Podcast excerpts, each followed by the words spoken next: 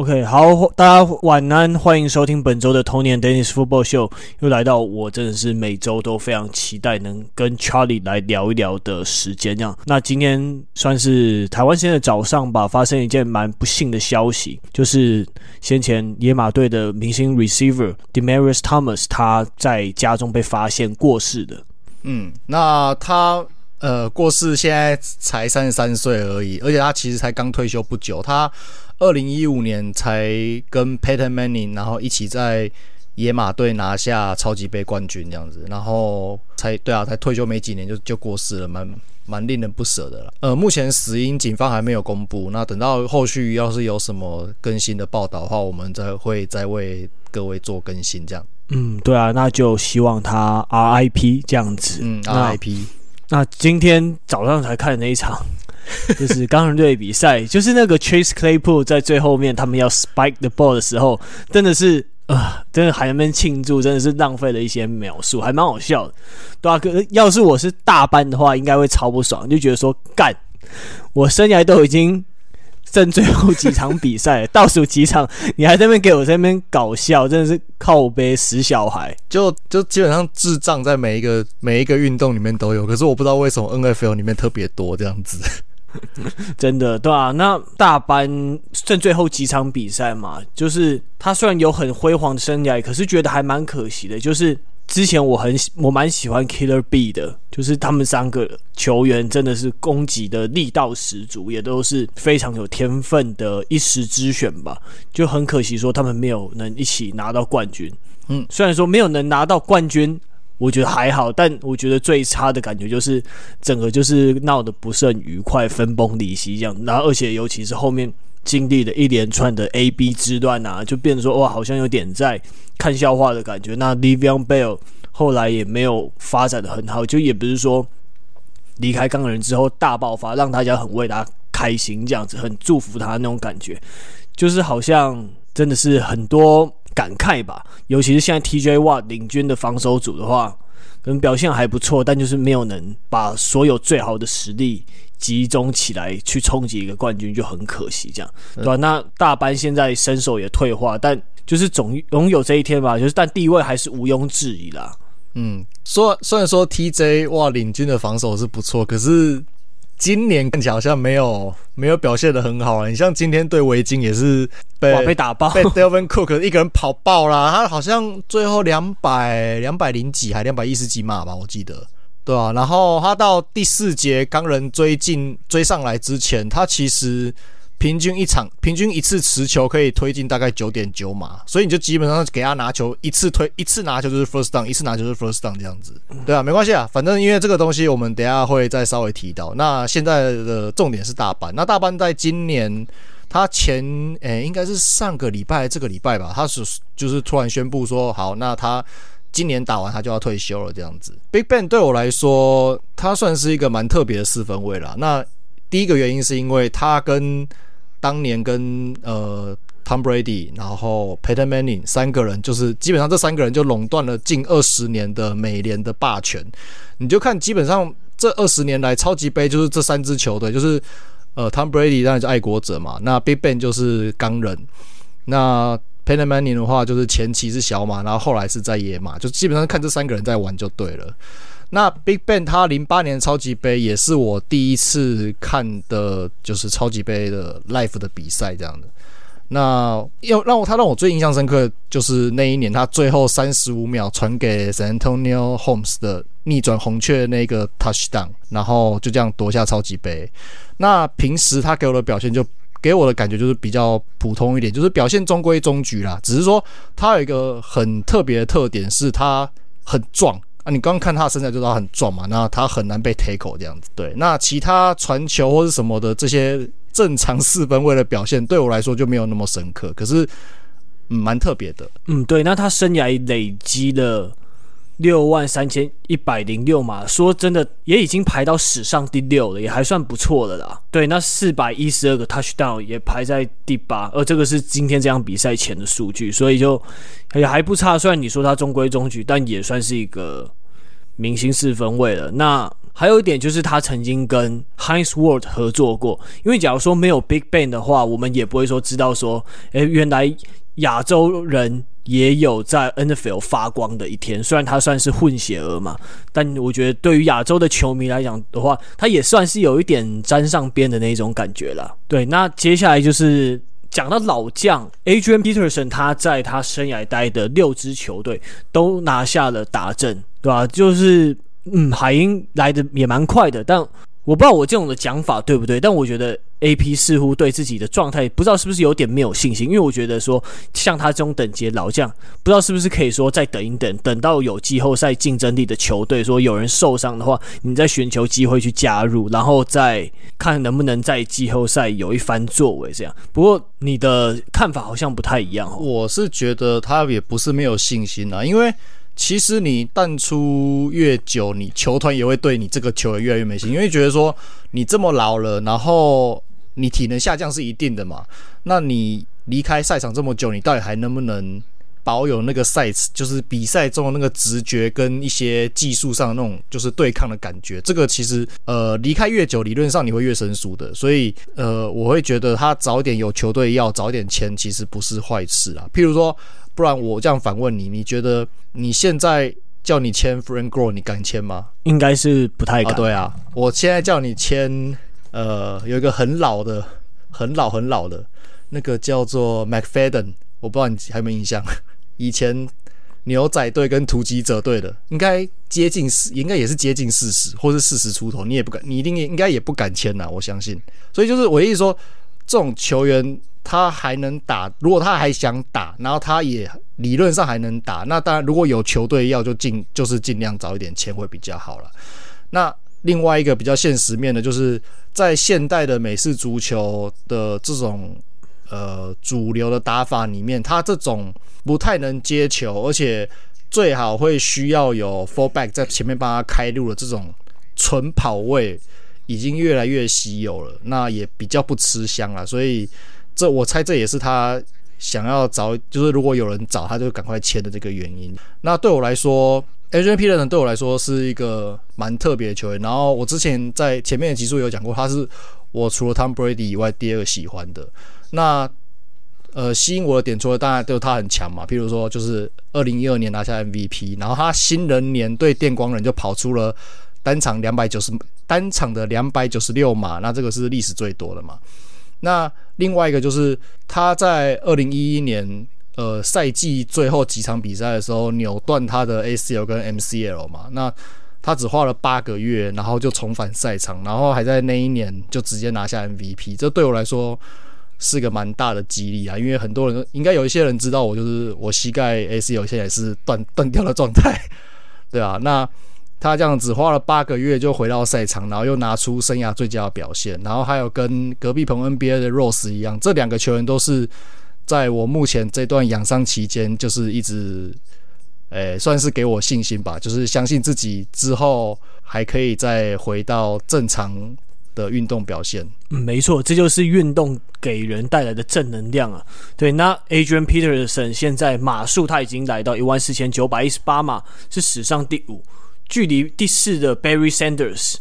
也才没也才三百多码而已，那真的还有机会创造纪录啊！因为第三的 Frank Gore 大概是差不多是一万六嘛，真的都还很有机会。如果他还有在下一个球季的话，那一百二十个 Touchdown 也是第四，第三的 Marcus Allen 也才一百二十三，对啊，都还有很有机会，对啊，希望说 Adrian Peterson 能再陪我们久一点啊！毕竟我觉得。对于这种老将来说，还是希望他们说能打就继续打，在球队上也是一种经验的传承。那也是怎么讲，带给一些老球迷一些回味跟告别吧。嗯，OK，好，那我们进入今天第一个话题哦。那这个礼拜大家蛮讨论的一个 play，应该就是乌鸦最后的一些两分两分转换的。虽然可能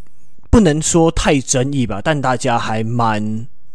有讨论的空间的。就是赛后记者会。记者一开始就是问到这个问题嘛，对吧？这个 play 我们看起来说很可惜，空档出来就是差个那么几公分，不然他手可能就把那一球抓住了。但我觉得这个是还蛮合理，因为他们有很严重的伤兵问题嘛，而且最后一一节的时候，钢人已经追分追上来，他需要把比赛就此打住。而且现在战绩来看的话，乌鸦输球，他还是有季后赛可以打，他有输球的空间，还是没北低嘛，所以我觉得这个综合各种状况来讲的话是合理的。但我最近还有看到一篇报道，它是可以让大家思考的一个点，就是说，其实 John Harbaugh 他这个 call 的话，他其实是维持他一贯的作风跟球队文化。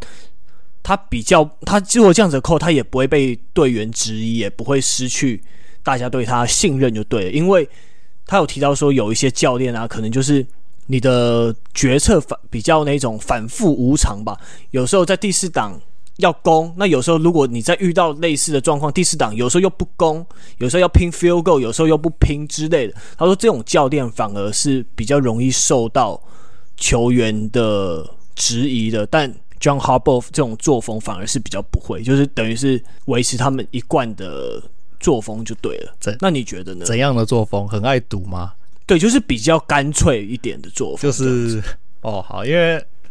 因为就是有乌鸦球迷，就是戏称他们家的教练团就是一群赌鬼这样子，很爱赌，对啊？对，那对啊，其实好了，我们说说好听一点，速战速决啦，这样子。哦，速战速决，速战速决，好。对啊对啊，可是其实以呃单纯以这一场的状况来看，其实就像你讲的嘛，赛后有人去问 John Harbaugh 问他的说法，那他也就是很坦白讲，就是。他们的二线群已经伤到他真的不想打延长赛了，因为譬如说，他们他们基本上他们 DB 已经伤到快没有人了。他们这一场上场就是有登录的五个 corner 五个角位都是赛前其实都是 questionable，对，都是就是有可能打有可能不打那样子，然后就是就是带带伤硬打。那其中一个带伤硬打也是他们的主力角位的 Marlon Humphrey，他们打完就是哎、好像还没打完嘛，就整季就报销了。对吧？那其实不只是他们的二线的 DB 群啊，其实你看，像譬如说，Lamar 也在带伤打嘛，大家也都知道。那像他那个 tight end Mark Andrews，他上一场打一打被抬出，直接也是伤到被抬出去，这一场还是带伤硬打，所以他们这一季就是有被被一些神秘力量作祟了，所以他们真的伤兵群非常非常严重。对，所以其实打到现在这个阶段，他就是。保持健康，不要有损害到可能明年未或是未来球队布局的伤势就好了。这样子，那以单纯以这一场来说的话，其实 Lamar Jackson 他自己也有做不好的地方，比如说他这两三场就是不止这一场，他前面两场也两场也都是这样，就是他持球太久了，然后他的传球目标都太单一，个过度集中在 tight end 的 Mark Andrews 还有那个。Receiver 的 Marcus Brown 上面，这两个人基本上占了他，我看一看，大概快三分之一，或是甚至以上，快一半的那种传球，传球就就是瞄准的那个数量这样子，对吧？所以我觉得就是输，就像你讲的，输一输也好了，回去好好重整心情啊，因为他们目前还有输球空间，只是说他们接下来的五场比赛分别是哇，这个太硬，超硬，硬超级硬，呃，客场打布朗，然后主场打包装工。然后再去客场打孟加拉虎，然后在主场打公羊，然后主场打钢人，这是接下来他们五场的赛程。也就是说，他们有哇，太精彩，太精彩！他们有三场的内战，然后另外两场是打，就是目前国联的排名前段的球队，这样子也都不好打，所以呃，就。没关系啊，就早一点打完，然后赶快回家好好休息检讨啦，对啊，不然接下来都是真的都很难打。对啊，可是之后我觉得也是个问题。如果你要用这种半残的阵容进入季后赛，我觉得要保持着一个什么样的心态也是蛮微妙的。对啊，可是基本上他们没关系，这个我们等下会讲。我我是觉得他们基本上都会进季后赛啦，对啊，只是说，除非就说你就是今年都完全就都完全放掉，也怪怪的啦。因为有时候这个涉及到一些球队文化的问题，我就像。你看布朗就是就是大家都是觉得球队文化没有建立好，所以就是其实明明阵容还不错，然后教练团可能也没有那么糟糕，对，但就是球队就是那个化学效应跟那个赢球的那个文化就是一直好像没有建立起来的感觉，所以就是会让人家觉得他们好像没有如阵容上看起来的那么强。那另外一场离奇的比赛就是爱国者那一场。哇，真的太妙了！就是他整场三次传球嘛对，Mac Jones 三次传球是史上第二少，然后跑了四十六次，对啊，那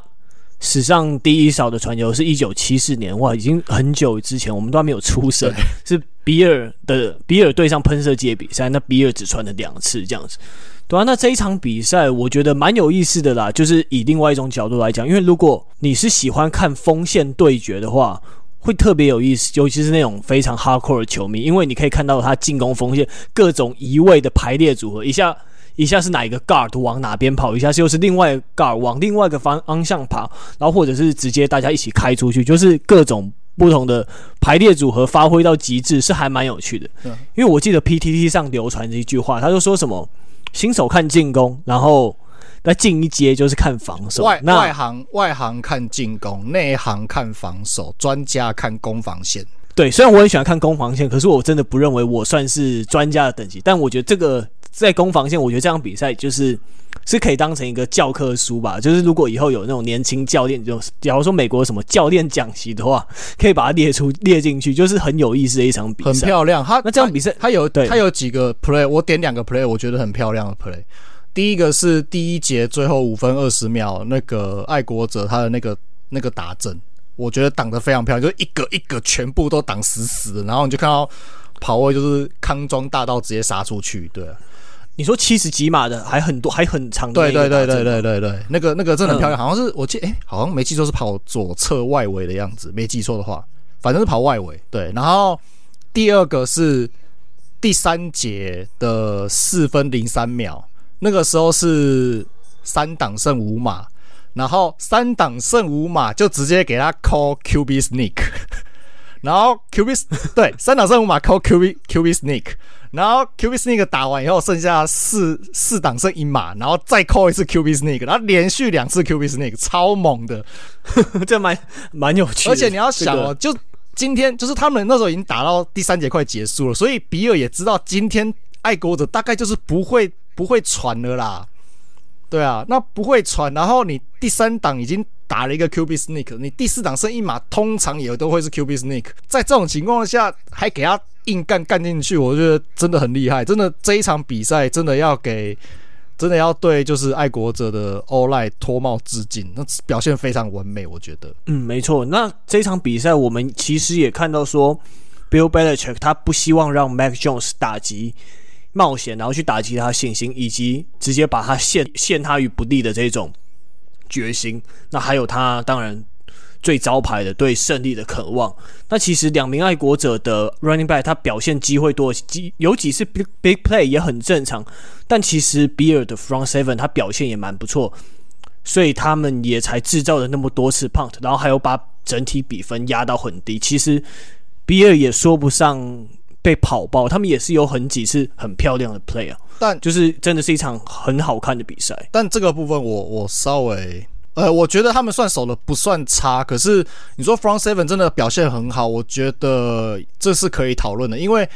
他们其实呃，我上半场没有很仔细看，但至少下半场他们常常就是摆所谓的 single high，就是后面只有一个 safety 在后面，然后其他人全部压到压到前线的 box 里面，因为他们就已经就知道爱国者今天就是基本上不会传球了，几乎不会传了，所以他就全部压进去防跑。那在这样的情况下，你还是三不五时被跑出大码数，我觉得这个东西是，呃，我觉得需要去检讨的啦。当然说，你总是有在一个什么时候下，你总是有可能会跑出大码数，这个是没错。但是今天对方就是就是摆明了，我就是从头要跑到尾了，结果你被跑出大码数的次数，我觉得以这样子的状况还是偏多一点。所以这个部分，呃，他们对于前线的压迫还不错，可是。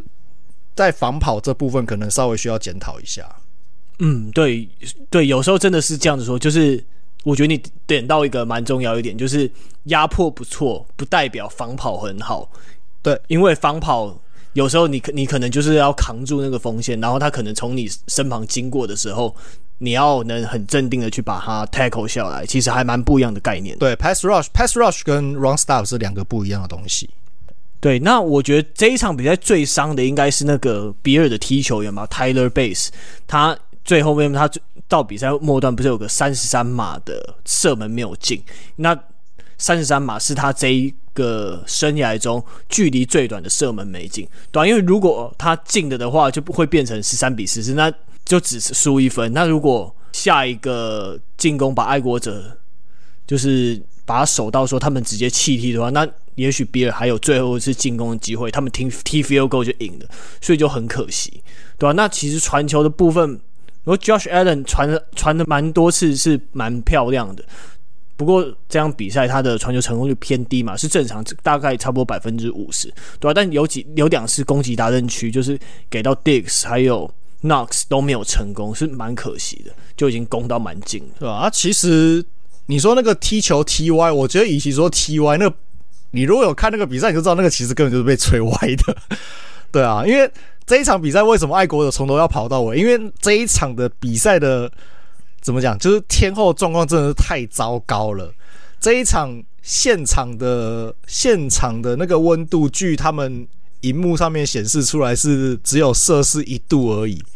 对，然后如果是体感的话，是负负五、负六度这样子。然后他们的那个就是现场的风势，就是大概二十五到三十五迈。对，是算是蛮。你有看，如果有看比赛画面的，应该可以感受到那个那个看那个标杆上面旗子旗子那个吹动那感觉，知道那个风真的超级无敌大，对吧？所以我觉得三十三码，对啦，就是呃，你说真的不该，也有一点不该啦。可是你说有没有就是比较运气不好的成分？我相信也是有。那除了这个 play 以外，我觉得另外一个很可惜的 play 就是一样，就是第四节，然后最后两分十一秒，就是比尔的。进攻，然后那个时候是三档剩九码，然后已经攻到门前十二码了。结果就是 Knox false start，然后又往后退，退到变三档十四码，然后就就没有然后了。对啊，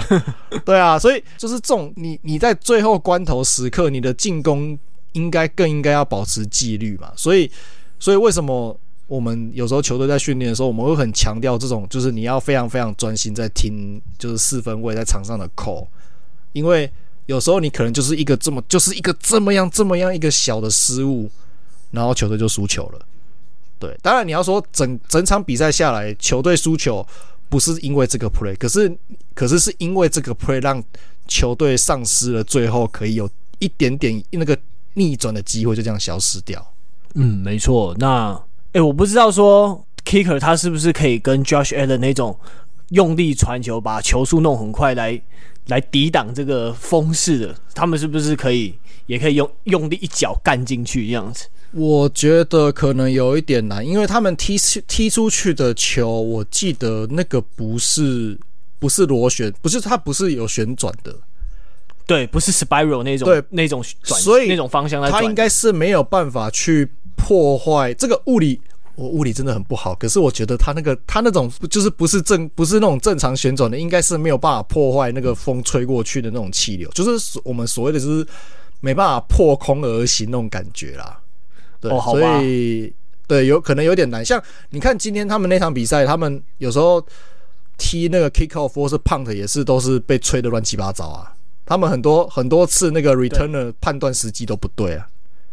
对吧？可是就是就是因为就是真的风风真的太大了。OK，好，那我们就进入最后一个话题了。目前 NFL 例行赛距离结束真的越来越近，已经算要进入最后一个月了。那 Charlie 会来带我们一起分析一下，说最后的季后赛资格大乱斗。那我们先从美联开始吧。就是我们呃从这个礼拜开始，我们会尝试就是这个一个小小的新单元，就是。简单每个礼拜简单分析一下季后赛的态势，这样子季后赛名单的态势。那美联的话，基本上目前美联用一句话来形容，它就是一个 十三抢七的超级大乱斗。对，那为什么会这样讲呢？因为直到目前为止，就是我简单讲一下各队的战绩，就是爱国者是九胜四败，好一支，然后再来就是泰坦。乌鸦、酋长这三支球队八胜四败，然后再来是电光人、孟加拉虎、比尔都是七胜五败，然后再来是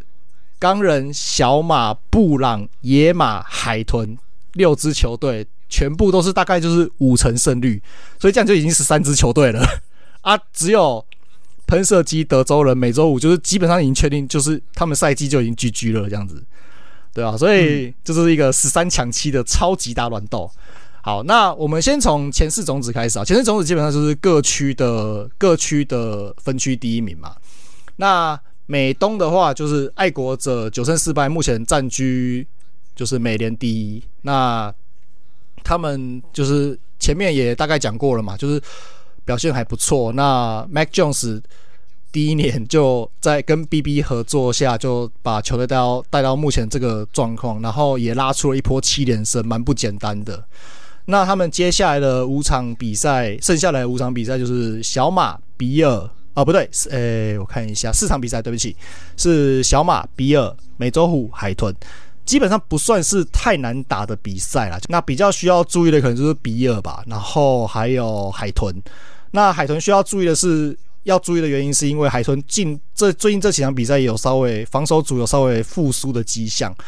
那又是在海豚的主场打，所以对。爱国者来说是客场，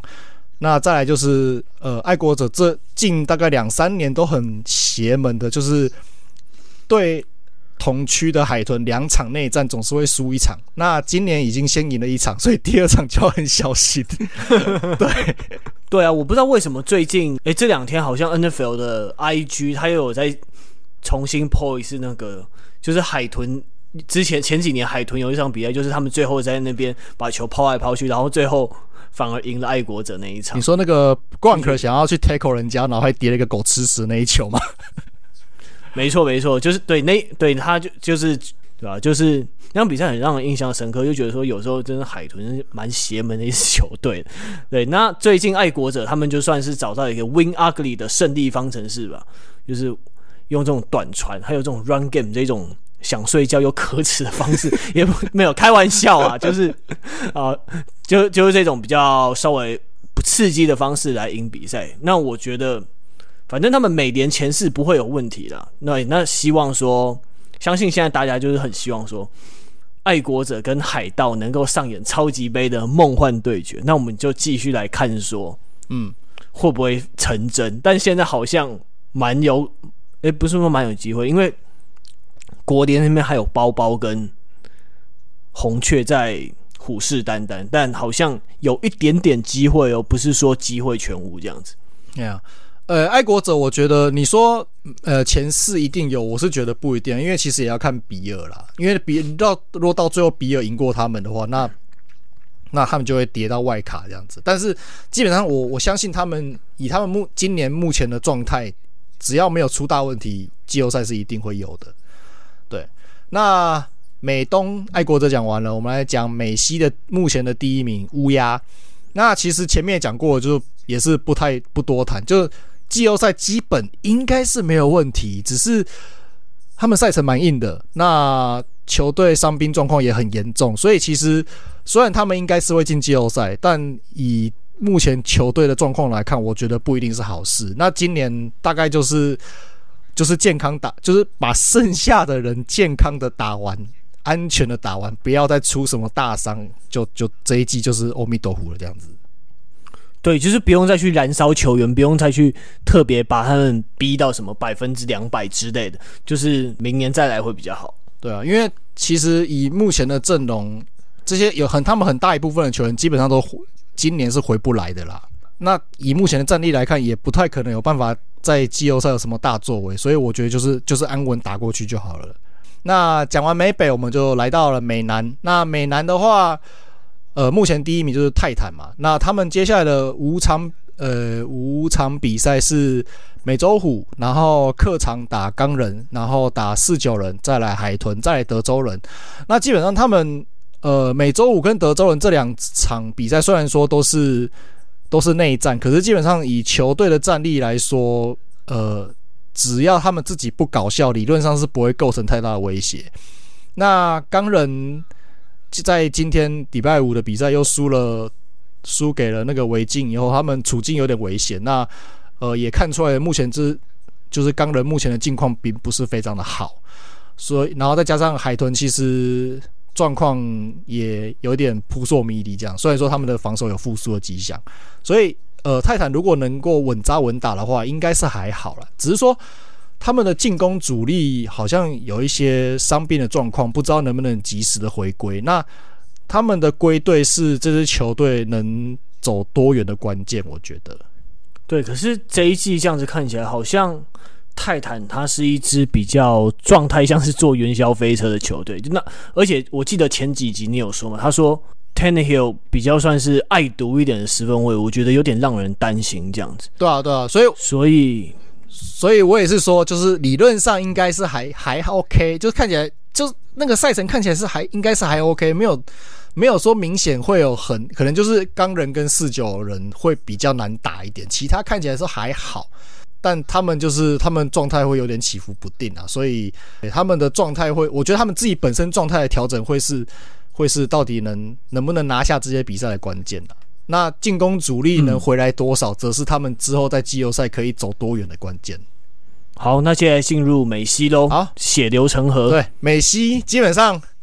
呃，因为他们四支球队都很有，都还在竞争名单内，所以就是用一句话解释，就是我要看到血流成河。那好，为什么呢？因为除了我们刚才前最前面讲的嘛，就是他们四支球队，来我看一下，呃，有。八支四的嘛，然后其他的也要么七支四，或是诶、七胜五败啊，不然就是接近，也反正都接近五成胜率以上这样子。这是好像是全呃全部分区里面唯一一个分区全部在五成胜率以上的，对吧、啊？然后另一个很可怕的是，虽然目前酋长领先，可是你跟其他的三另外三支球队的胜差其实都很小。然后第二个很可怕的点是。就是他们接下来的五场比赛里面，他们要这四支球队要互相各打一场，也就是说，他们的五场比赛里面都会有三场是内战，对，所以内战打完会发生什么事情，没有人知道，对吧？所以可能到时候会会不会发生什么排名大洗牌的事情都很难说，这一定有可能发生。对，那我我个人觉得。最硬最硬的其实就是酋长自己，因为酋长除了这三场内战以外，他们还要打孟加拉虎跟钢人这两场美北的比赛。那美北大家都知道，美北就是固有的传统，就是防守很硬，对吧？那钢人就不用说了嘛。所以说钢人就是今天被跑爆了，可是呃，酋长也不是什么很会跑阵的球队，所以也不知道会打起来会怎么样。那孟加拉虎今年也是年轻。年轻的球队崛起了嘛，所以可能打起来也不会太好过了。那接下来另外三支球队的电光人的话，扣掉都，我现在讲的都是扣掉三场内战以后剩下的两场比赛。那电光人的话，另外两个对手是巨人跟德州人，就看起来嗯，哇，真补啊，好补。我们就看当初我们在前几集在分析电光人的时候，看他有没有办法像我讲拿个十一十二胜进季后赛，就看这一次了，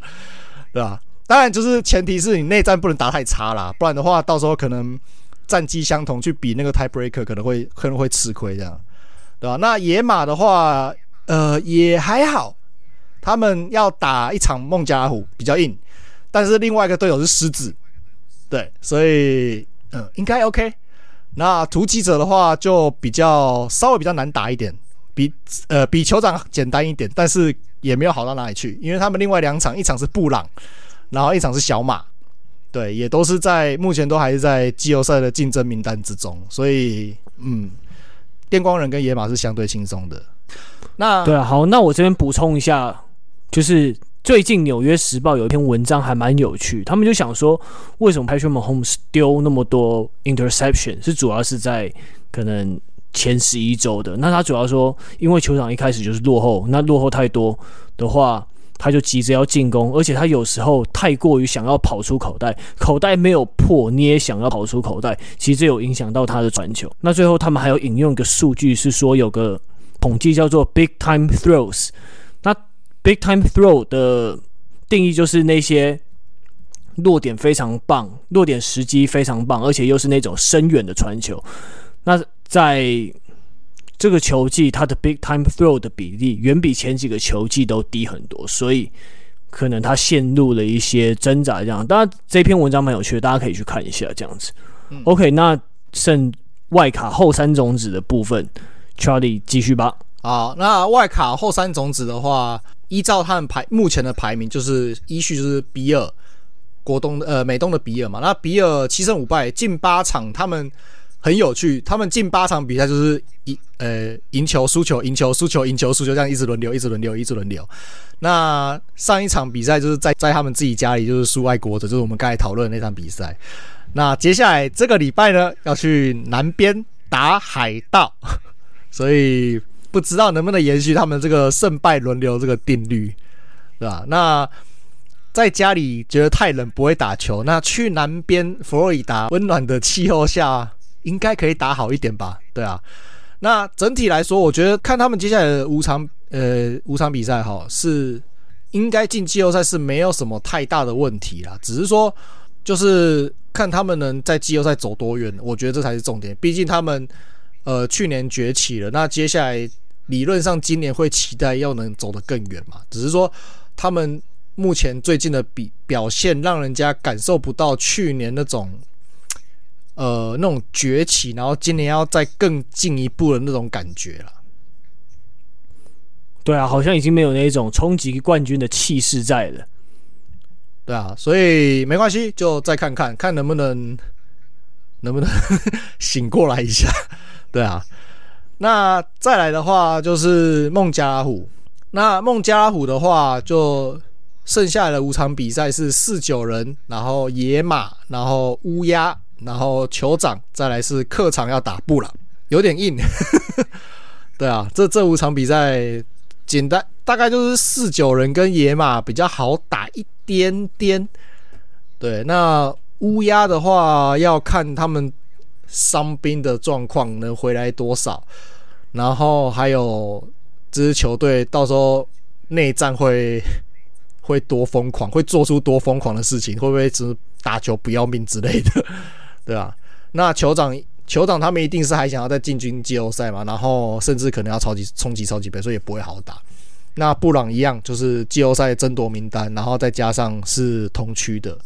对，所以孟加虎就是，嗯，他们应该我猜应该也是有机会进去，但但他们自己自己本身要。要努力的一场一场拿下来，这样子。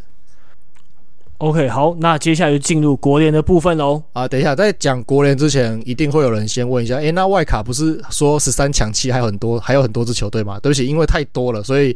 时间关系，我们不多解释。因为主要也是目前真的战况太不太不明朗了啦，十三强七真的是太多支球队，所以我反正我们接下来每一个礼拜每个礼拜都会逐周去做分析。那呃，等到之后状况越来越明朗了以后，我们就会再跟大家做一些简单的介绍，这样子。OK，那接下来就是进到国联。那国联的话，它的怎么讲？就是它每呃每一个等级每一个等级的那个层次是比较分明一点的。那以前四一样前四种子来说的话，就是国北的包装工，还有国南的海盗，他们都是九胜三败。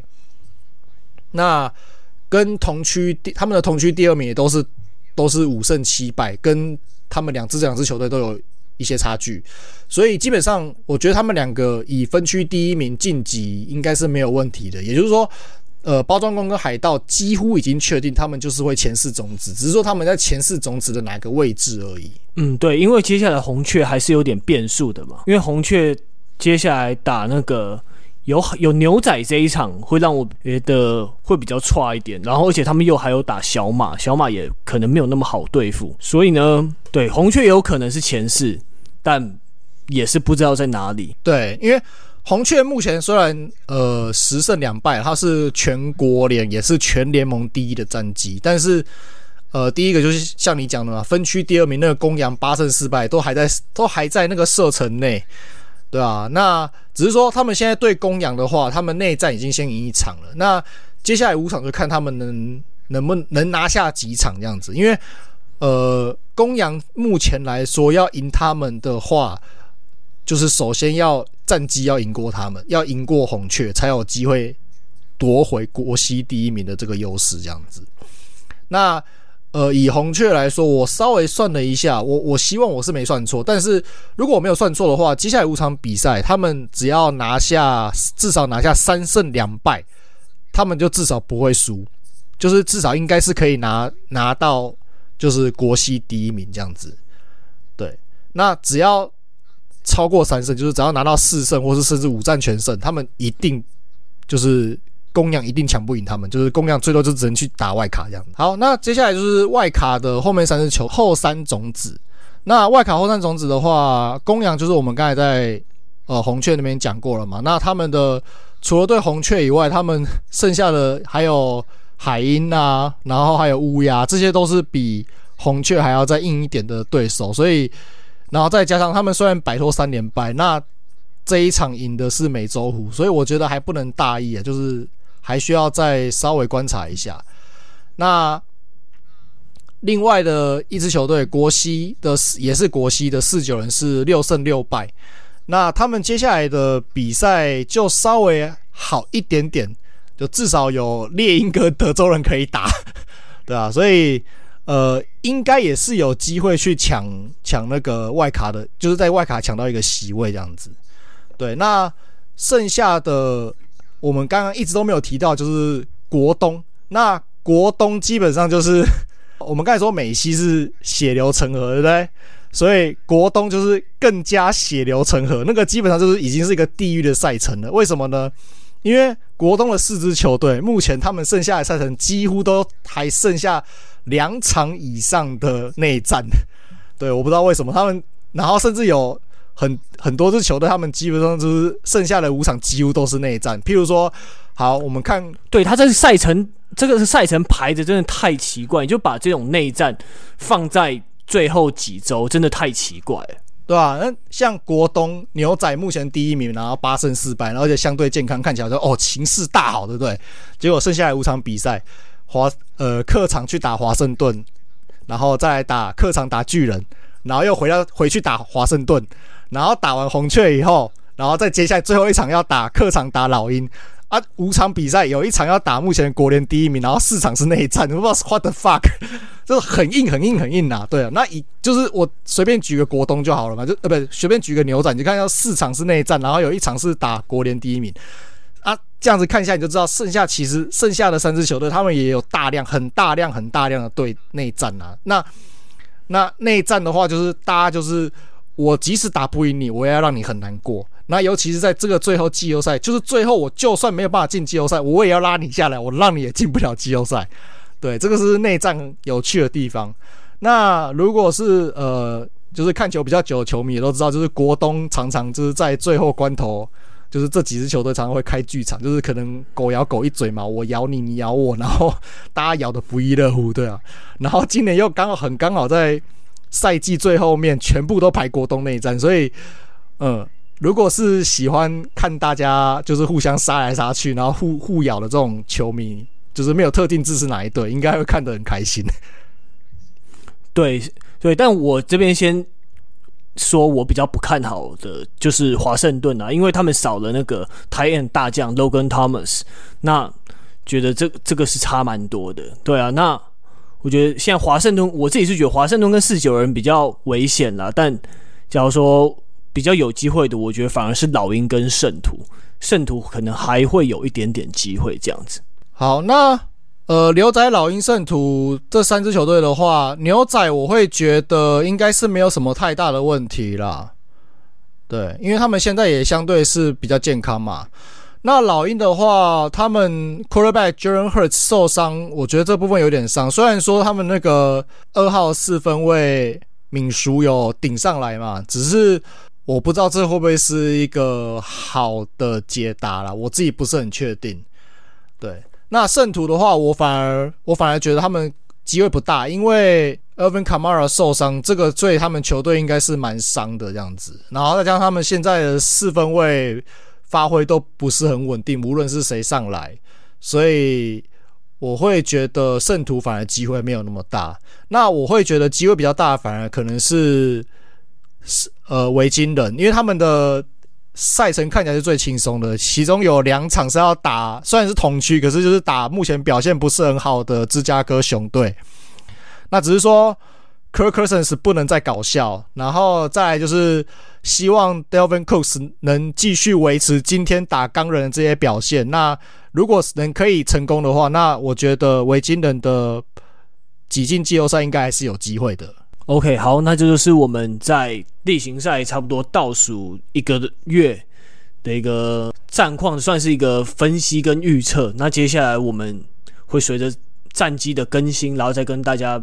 讲一下我们对于态势的看法，这样子。好，那今天就先聊到这边喽，拜拜，拜拜。